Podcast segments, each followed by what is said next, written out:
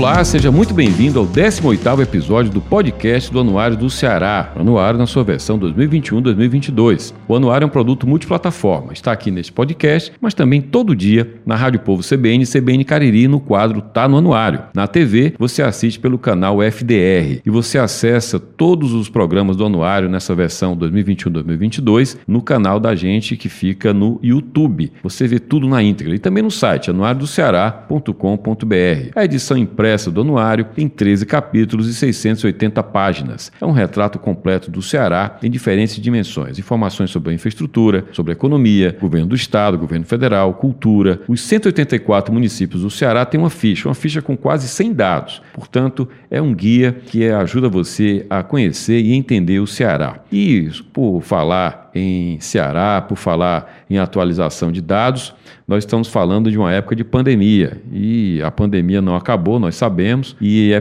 possível, de qualquer forma, fazer algumas leituras, algum tipo de balanço do que aconteceu nesse período por parte do poder público. E para que nós conversemos sobre isso, no momento em que Fortaleza, o Ceará, enfim, lidam com a fase de alguma instabilidade, a corrida agora é com a vacina, é que eu converso com a responsável pela saúde na Prefeitura de Fortaleza. Eu estou falando da secretária da Saúde de Fortaleza, Ana Estela Leite. A secretária assumiu em plena pandemia, em janeiro deste ano, mas ela já vinha na equipe anterior. Portanto, a nossa conversa no podcast de hoje do Anuário é com a secretária da Saúde de Fortaleza, Ana Estela Leite. Seja bem-vinda, Ana Estela. Muito obrigada, Jocélia, por essa oportunidade de estarmos aqui conversando com a nossa população, mostrando aqui o que tem sido esses primeiros nove meses da nossa gestão da saúde, tão desafiadora, frente a um dos maiores desafios, né, jamais pudesse ser pensados por nós acontecer durante todo esse ano. Muito bem, secretária, como eu disse agora na abertura, a senhora já assumiu em plena pandemia porque o mandato do prefeito Sato começou em janeiro. Como é que foi para a senhora começar a gestão na pandemia e como foi que a senhora até agora conseguiu dar conta das demandas para além da pandemia? É, Jocélio, é bem verdade que nós já participamos na gestão anterior como secretária adjunta. Né? Então, realmente foi uma continuidade de um trabalho, de uma equipe, com uma nova gestão, com uma nova roupagem, mas que nós pudemos vivenciar aqui na gestão é, durante a pandemia, é, desafios diferentes. Na primeira onda, na primeira e na segunda onda dessa pandemia, né?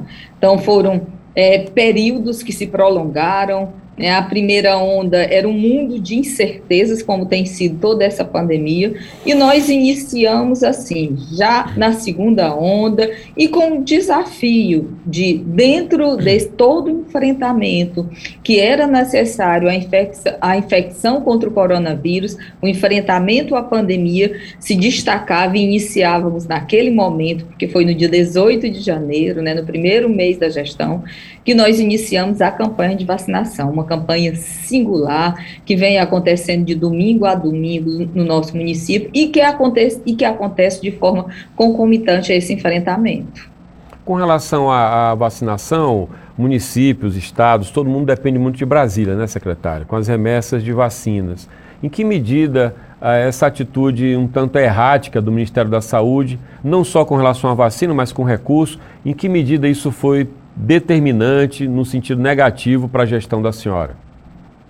É, esse ano, realmente, é, nós tivemos muitas dificuldades, sobretudo com, com relação ao financiamento, né? A gente tem aí uma inflação e, sobretudo, na saúde esse ano, essa inflação foi considerável, né? E como eu disse, um dos grandes desafios dessa segunda onda para nós foi exatamente suprir toda a rede de insumos.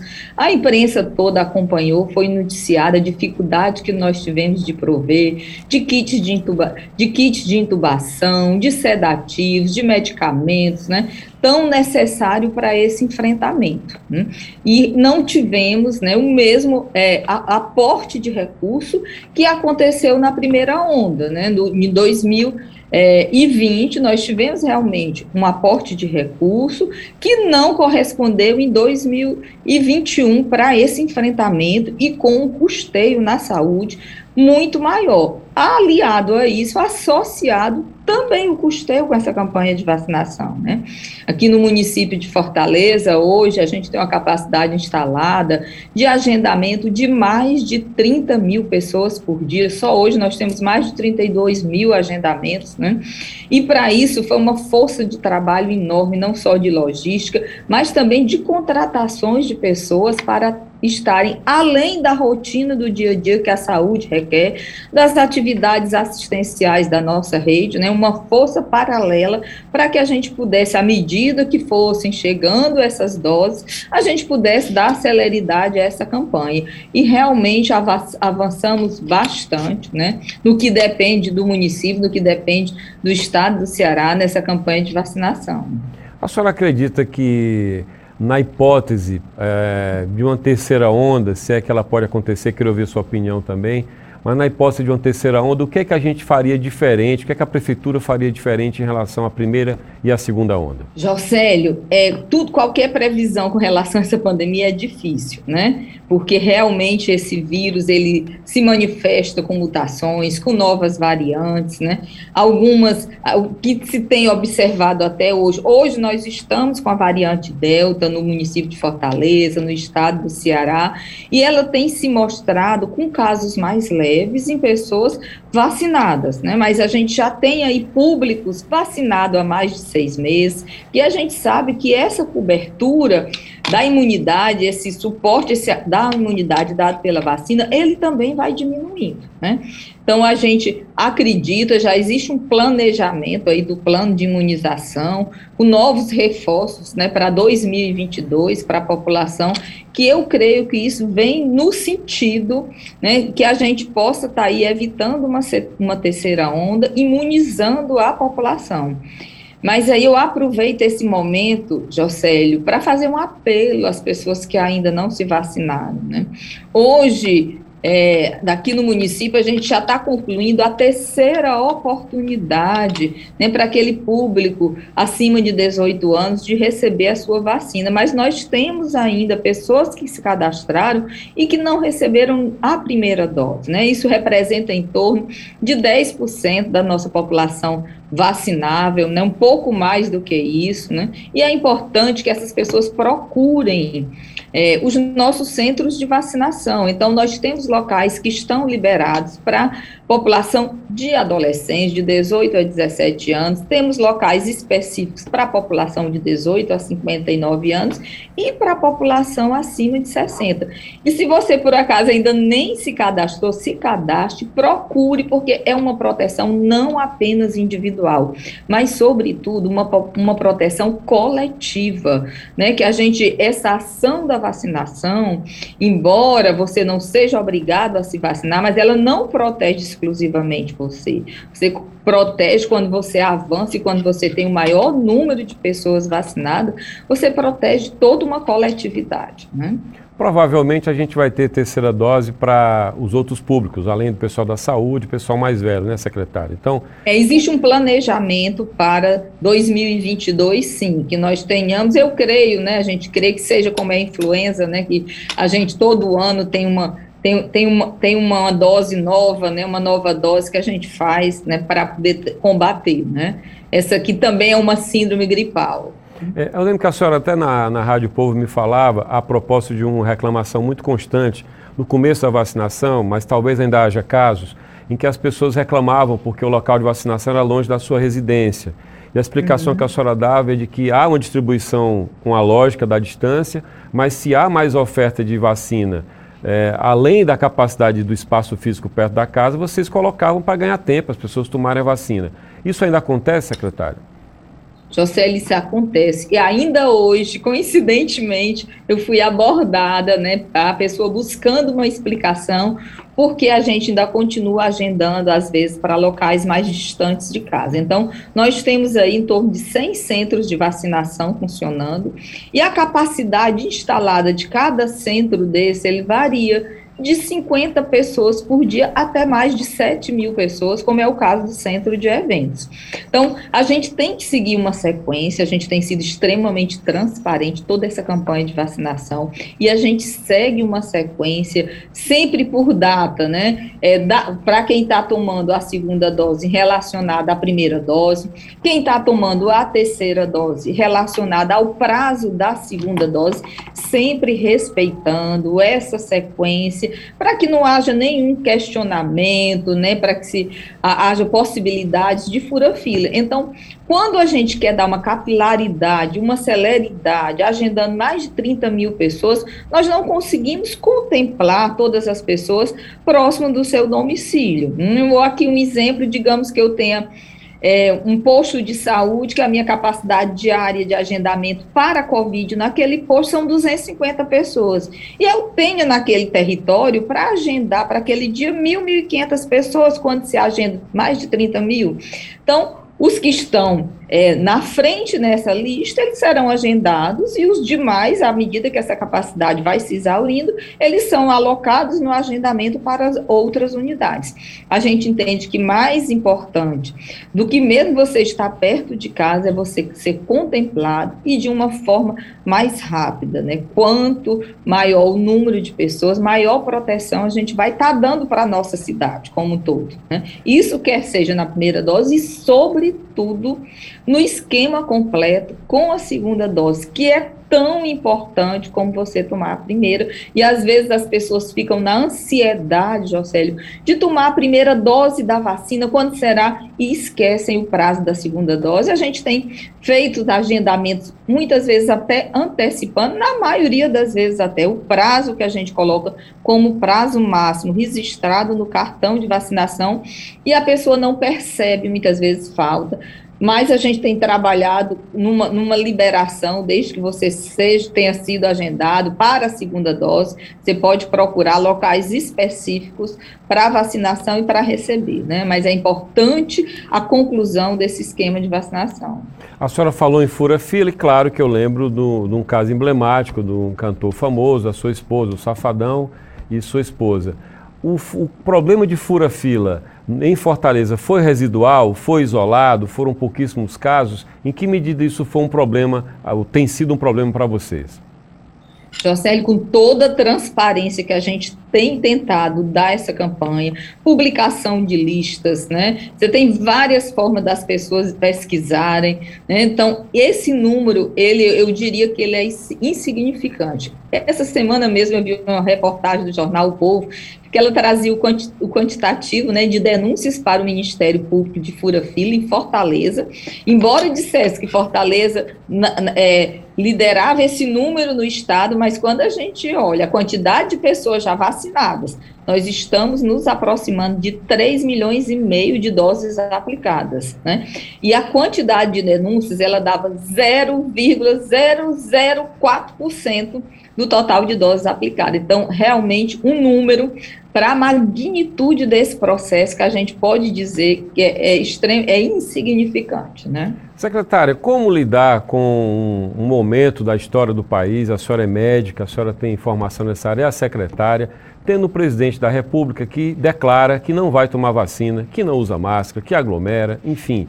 Mais do que uma falta de liturgia, acaba sendo uma atitude irresponsável, porque muita gente toma isso como exemplo ou segue esse mau exemplo. O que é que a senhora ah, percebe na, no impacto que isso tem na opinião pública, a senhora que comanda a saúde em Fortaleza? Jocélio, a gente faz a nossa parte, né? O, o, município, o estado, estamos fazendo a nossa parte, né? E apesar de todas as vezes é, os contrapontos, né, as informações divergentes, tivemos aí que realmente aquela questão dos adolescentes foi muito emblemática, né? Inicialmente houve uma suspensão do Ministério da Saúde para os adolescentes que não tinham comorbidades, e nesse momento, como Fortaleza tem avançado muito, nós já estávamos era fazendo a repescagem, né? A gente observou que houve sim uma diminuição da presença, mas logo em seguida os adolescentes voltaram a buscar, e a gente tem sim, apesar de tudo isso, né, avançado bastante no nosso município, porque realmente a gente sabe que o brasileiro ele gosta de se vacinar, ele acredita na vacina, né? E isso é muito forte dentro das nossas unidades de saúde, né? A gente sempre teve aqui no Ceará uma cobertura fantástica, né, de vacinação, né? Assim, a, a, o, os médicos da estratégia de saúde da família, os pediatras da cidade sempre foram muito decisivos e trabalharam muito essa questão da vacinação aqui no nosso município, no país como um todo. Então, esse percentual é tanto que quando a gente olha, a gente tem um pouco mais de 10% de pessoas que faltam ainda se vacinar. Então, é um número muito pequeno, com todo, com todo esse problema que você colocou, né? Mas a gente tem superado isso, assim, muito bem. E as metas com relação a outras doenças e as suas vacinas? Sarampo, por exemplo. Como é que isso hoje se dá em Fortaleza e qual a estratégia que a senhora tem para que nós consigamos reverter as metas não batidas? É, Jocélio, não só com vacina, né, mas com todos os outros nossos indicadores da saúde, né? A pandemia, ela traz aí uma demanda reprimida muito grande, né? não só de meta de vacinação, mas de outras doenças que ficaram aí aguardando esse tempo, né? Então, nós temos doenças controladas que agudizaram, cirurgias que ficaram aguardando. A gente sabe que nós foi, foi preciso suspender atendimentos ambulatoriais, suspender atendimentos eletivos, cirurgias eletivas, para que a rede assistencial, isso aconteceu não só no público, também no privado, né, pudesse dar conta dessa demanda enorme que foi o enfrentamento dessa pandemia. Com relação à vacina, já no mês de julho, nós fizemos aqui no município de Fortaleza um dia D, né, de multivacinação, vacinamos mais de 30 mil pessoas nesse único dia, vacinação não Covid, né, e durante esse mês a gente está intensificando a campanha aqui nacional, hum, que está tendo para que a gente fazer um resgate também é, dessa, de, dessas outras vacinas, né, e que a gente volte a ser o que nós éramos, exemplo de meta, sempre acima da meta que, que era estipulada para o município na campanha de vacina, nas vacinas de modo geral. Né? Tá. É, sobre a, a, gente falou em vacina, só falou em outras doenças, demanda reprimida, as pessoas não estavam saindo de casa, né? Cirurgia eletiva, imagino também foram é, uhum. é, adiadas, né? E eu me vem à cabeça um assunto que já foi muito preocupante na saúde pública do país. O país é referência internacional, mas que nos últimos anos, talvez porque a, as medicações já consigam barrar a morte, é, eu estou falando de AIDS, eu estou falando do, da perda do medo da AIDS. A gente percebe isso, eu estou falando empiricamente, mas é, como é que a saúde de Fortaleza lida com essa questão, com essa agenda? Eu estou falando sobretudo dos jovens. Isso, a gente tem algumas, algumas iniciativas, né? Temos aí o nosso pequeno ônibus Fique Sabendo Jovem, que nós vamos para locais, né, em que a gente tenta acessar esse jovem para fazer a testagem, para dar o diagnóstico, e nós temos hoje vários serviços no município, exclusivo para essa linha de atendimento, essa linha de cuidado, né, em que alguns deles, na hora que você tem o diagnóstico, você tem demanda espontânea, porta aberta para você ser atendido, tá? E aí as, as nossas Quatro policlínicas é um exemplo disso. Nessas policlínicas, a gente trabalha muito bem essa linha do cuidado de uma, de uma forma multidisciplinar, né? Então, no dia que você procura para consulta, para demanda espontânea, você é logo agendado e entra é, numa, numa agenda né, e num plano de cuidado em que você passa por várias especialidades dentro desses nossos equipamentos. Né? E aí você tem o, o, o infectologista, você tem o, a farmácia clínica, o enfermeiro, o psicólogo, né? Porque é realmente, há uma demanda e uma necessidade de um atendimento multidisciplinar para esse público. E em Fortaleza, um, dado que chama a atenção, eu ouvi do prefeito Sarto e ouvi da secretária também Flávia Teixeira da Cefim, que Fortaleza, secretária, tem 11 hospitais municipais, talvez seja a capital do país que tem mais hospital municipal, e é muito caro manter tudo isso, né? é uma conta muito alta. Todo o IPTU de Fortaleza paga a despesa do JF. Queria que a senhora me dissesse o, o que significa hoje essa rede municipal é, ante as limitações naturais do dinheiro público. Como é que vocês fazem para equilibrar esses pratos hoje em Fortaleza? Jocélio, muito bem pontuado. Esse hoje realmente é um dos nossos maiores desafios em termos de custeio né, da saúde no município de Fortaleza. Na realidade, são 10 hospitais municipais, né, entre eles o IJF, que é uma autarquia, e é o maior hospital do estado do Ceará, com 664 leitos. Um hospital de altíssima complexidade, que ele sozinho consome 22% de todo o recurso que é destinado à saúde. Nenhuma capital no Brasil né, é, tem uma rede própria, pelo menos capital é, do porte de Fortaleza, tem uma rede própria desse tamanho. Por exemplo, podemos comparar com Salvador, que inaugurou o primeiro hospital municipal em 2018. Né? E a gente sabe que o, município ele tem uma missão na saúde. A missão do município aqui é dar conta da, da atenção primária, que é a porta de entrada do Sistema Único de Saúde, é a coordenadora, é a ordenadora de toda essa rede. Então, uma da principal missão do município é essa, é ter uma atenção primária fortalecida, né, resolutiva, uma rede de atenção psicossocial. Então, o foco do município, ele está, a missão dele, mais nesse atendimento ambulatorial e o atendimento pré-hospitalar. Ou seja, SAMU, secretária, ao longo da história... complexidade. É, ao longo da história houve uma distorção, né? Que acabou que o município Isso. foi ampliando, entrando no, no atendimento que não caberia a ele, além do primário, e o dinheiro é caro manter isso. Mas como reverter? Não dá para passar para o Estado. O Estado não, não, não, não, funciona assim. Eu queria saber da senhora exatamente isso. Né? O atendimento do JF não é só municipal. Esses hospitais estaduais nas regiões, de alguma forma, a existência deles amainou o impacto no JF, secretário? É, um pouco, mas ainda não conseguimos perceber de forma significativa, né? Tá. O IJF, ele hoje, ele ainda atende 50% dos seus pacientes internados, quase isso são pacientes do interior do estado, e nós estamos exatamente conversando com o governo do estado que nós precisamos de apoio, né, nesse cofinanciamento, né? Porque na medida que o município investe parte do seu recurso, uma boa, uma parte significativa numa alta complexidade que não é da responsabilidade do município, com certeza vai faltar recurso para a atenção primária, para a rede psicossocial, que a gente precisa fortalecer muito, principalmente no pós-pandemia. Então, a gente vem dialogando aí com o Estado nesse sentido que nós precisamos de apoio, né, nesse custeio da nossa rede hospitalar. E o Estado está, sim, com uma política de incentivo à rede, né,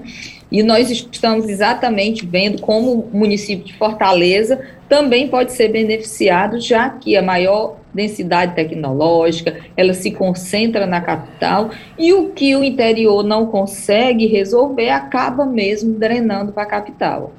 Secretária, se nós chegarmos hoje a um hospital privado aqui de Fortaleza, numa situação de emergência, certamente haverá uma equipe de sobreaviso, mas de plantão, como o JF tem, provavelmente não haverá. É muito caro manter é, uma equipe multidisciplinar como o JF mantém. Uma, a maior despesa do JF é pessoal? Com certeza, 75% da despesa ela é de recursos humanos tá, do IJF e é, e é um custeio 100% do município de Fortaleza, do Tesouro Municipal. Né? 75%? São 17 especialidades no plantão 24 horas. 75% é, é pessoal, né? É muito caro, né? Manter. Uhum. E, e, eu lembro do tempo que era assistência municipal, né? Isso nos anos 80, talvez ainda. A, a, senhora, como médica, também é servidora do JF, é isso? Eu sou servidora municipal, mas eu sou da atenção básica. Eu sou concursada como pediatra, tá. né? De posto de saúde. Minha origem de lá, embora eu tenha passado pelo IJF, na gestão passada a gente trabalhou na coordenação do núcleo ambulatorial do IJF. Tá. Nessa rede de atendimento da prefeitura, que está nos bairros, tem os Frotinhas e Gonzaguinhas, de que modo é, vocês trabalham, secretária, para que não haja, pelo menos que mitigue a concentração no JF? Qual a capacidade resolutiva dessa rede nos bairros? Isso, perfeitamente. O, o JF ele fica com a alta complexidade, né? E os frotinhas eles ficam com a baixa e média complexidade. Se um paciente é, é acolhido, é atendido no frotinha e o perfil dele é terciário, ele entra na nossa regulação, na, na regulação do município de Fortaleza e é regulado para o IJF. A mesma forma, o IJF, chegando um paciente que não é perfil dele, ele faz a classificação de risco e encaminha para um dos frotinhas. Isso é, isso tá. é muito bem é desenhado esse fluxo. Tá. No interior é muito comum que o prefeito invista em ambulância. Ainda tem, ainda tem muito isso, né, secretária? A ambulância-terapia. Compra ambulância, manda para o JF. Ainda tem muito isso, né? Jocélio, melhorou muito, mas a gente ainda vê alguns casos dessa natureza que chegam mesmo através da ambulância, sem regulação, né? Porque é importante para a qualidade da assistência, para o conforto que esse paciente que vem do interior interior, ele vem através da central de regulação, porque quando ele chega, ele já vem para o hospital para o perfil adequado do que ele precisa e com um leito garantido. Logicamente que tem aqueles casos, né, que são casos de urgência, emergência, de grandes traumas, de politrauma, de fratura exposta, que o IJF ele acolhe prontamente na sua emergência. É, eu acho que duas referências também do JF importantes é o centro CEATOX, que é para envenenamento, e o de queimados, a unidade de queimados, né, secretária? Isso, acho que esses dois isso, são exatamente. referência no estado, né? Também. Isso, eu acho que acaba sendo o, o centro de queimados, ele acaba sendo até referência regional, né? Então ele acolhe às vezes chega a acolher, não dá tempo, né? Mas ele hoje você não encontra um hospital com um centro de referência assim, com uma estrutura para atendimento ao grande queimado, né? E o tratamento que é dado no IJF. O que é que a prefeitura, secretário, na área da saúde tem em termos de pesquisa? Eu sei que pesquisa é função da academia. Mas qual é o diálogo, pelo menos que há, entre o IJF, eu pego o IJF como exemplo maior, mas entre a Secretaria da Saúde de Fortaleza e o que tem de pesquisa hoje nas nossas universidades? Eu lembro bem, a senhora falou na unidade de queimados, da pele de tilápia, como um, um, um, uma criação né, dos nossos pesquisadores, uhum. por exemplo. Isso, que virou destaque internacional, né, a pele de tilápia. Mas aqui na Secretaria de Saúde mesmo, a gente tem uma coordenação de ensino, pesquisa, né, e programas especiais, e, no, e, e todos os nossos equipamentos de saúde, eles são práticas de ensino, né, então os estudantes de medicina das outras faculdades, né, da área da saúde, nível médio, né, o nível superior. Então, todas essas instituições, eh, a gente tem convênio com eles e os nossos equipamentos são práticos. Então, onde você tem a prática de ensino, você também tem muita pesquisa, né? Então, nós temos pesquisas dos mestrados, dos doutorados, dos términos de curso, né, que são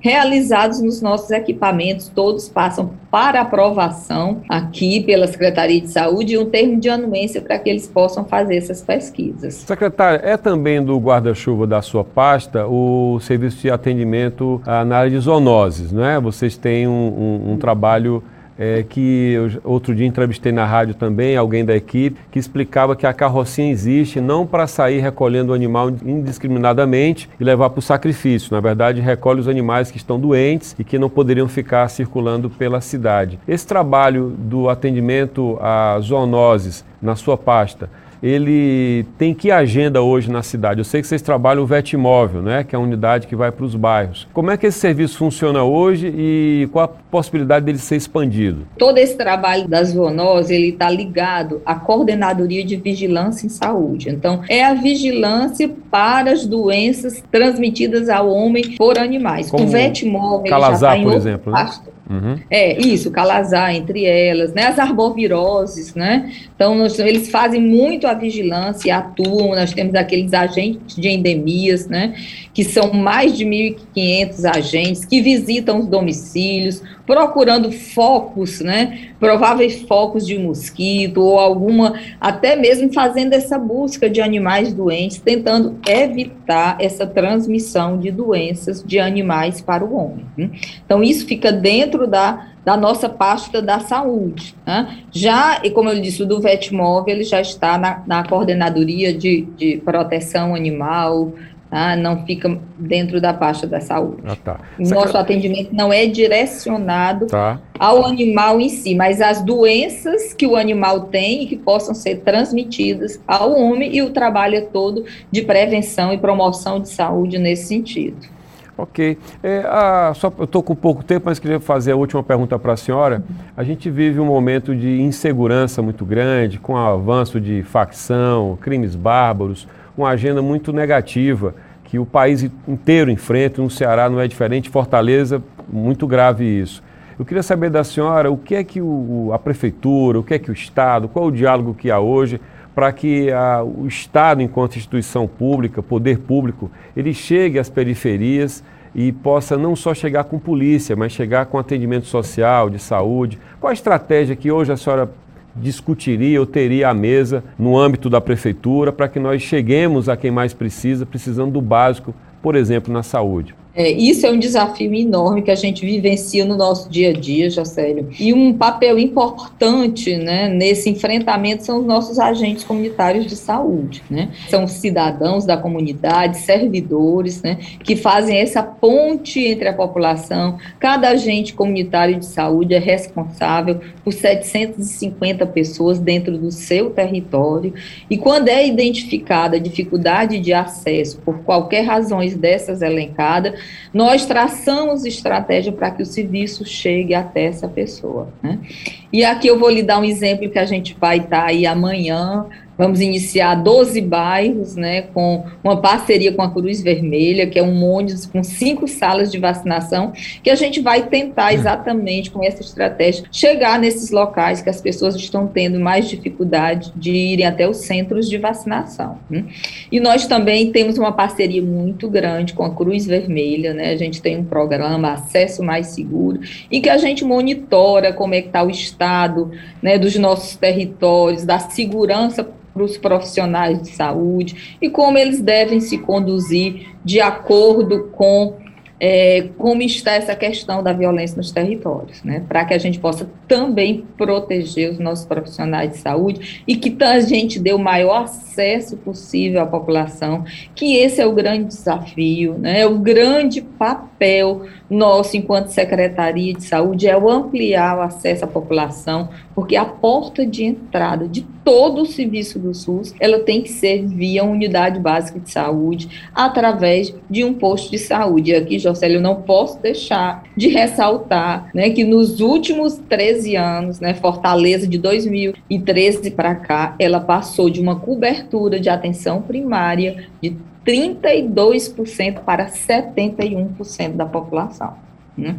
Então, assim, realmente é uma ampliação de acesso muito grande. A gente tem aí, resumindo, né, aproveitando aqui que é a minha última pergunta, 116 unidades básicas de saúde. Nós temos 12 UPAs no território, seis municipais e seis estaduais quatro grandes policlínicas, que é o nosso grande orgulho, vale a pena você conhecer, em que a gente trabalha as linhas de cuidado lá de pacientes de alto risco, de muito alto risco, em que, por exemplo, um diabético de muito alto risco, no único dia dentro de uma policlínica dessa, ele passa pelo um cardiologista, pelo endocrinologista, pelo oftalmologista, por um cirurgião vascular, um enfermeiro, um farmacêutico, então, e se precisar, um estomoterapeuta para tratar o seu pé diabético. Então, assim, é uma rede, além da rede de atenção psicossocial, são 23 equipamentos, né? Os equipamentos da zoonose né? e ainda os 10 hospitais, como você mesmo disse. Então, é extremamente complexo. Uma cidade de muitas desigualdades sociais, de muitos desafios e que nós precisamos cada vez mais ampliar o acesso da nossa população para que a gente melhore os indicadores de saúde. E aqui, né, a gente tem feito muito mais para além disso isso, porque nós temos vários determinantes sociais que influenciam nos indicadores da saúde. Então, quando eu estimulo o esporte e lazer, quando a gente constrói areninhas, quando a gente amplia a educação infantil, escola de tempo integral, melhora a moradia, habitação, emprego, tudo isso influencia diretamente muito mais sobre os indicadores de saúde do que mesmo esse atendimento assistencial que a gente faz. Então, a saúde é extremamente complexa complexa e ela envolve grandemente a intersetorialidade. Não fazemos nada sozinho. Aqui tudo tem que ser em equipe, não é equipe da saúde, é equipe da prefeitura toda, né, de okay. outras secretarias, de, é, são de órgãos municipais, estaduais, federais. Então a gente precisa do envolvimento de toda a sociedade para que a gente melhore nossos indicadores de saúde. Muito bem, muito obrigado, secretário. Foi um prazer conversar com a senhora. Desejo que nós tenhamos dias mais tranquilos na saúde e que a Covid seja finalmente vencida para que a senhora possa tocar as outras agendas que certamente são comprometidas pela Covid. Muito obrigado, boa sorte para a senhora. Isso mesmo, muito obrigada, José. Estaremos sempre aqui à disposição. Esta foi Ana Estela Leite, secretária da Saúde de Fortaleza, e este foi o 18º episódio do podcast do Anuário do Ceará. Muito obrigado pela sua atenção, pela sua audiência e até a próxima.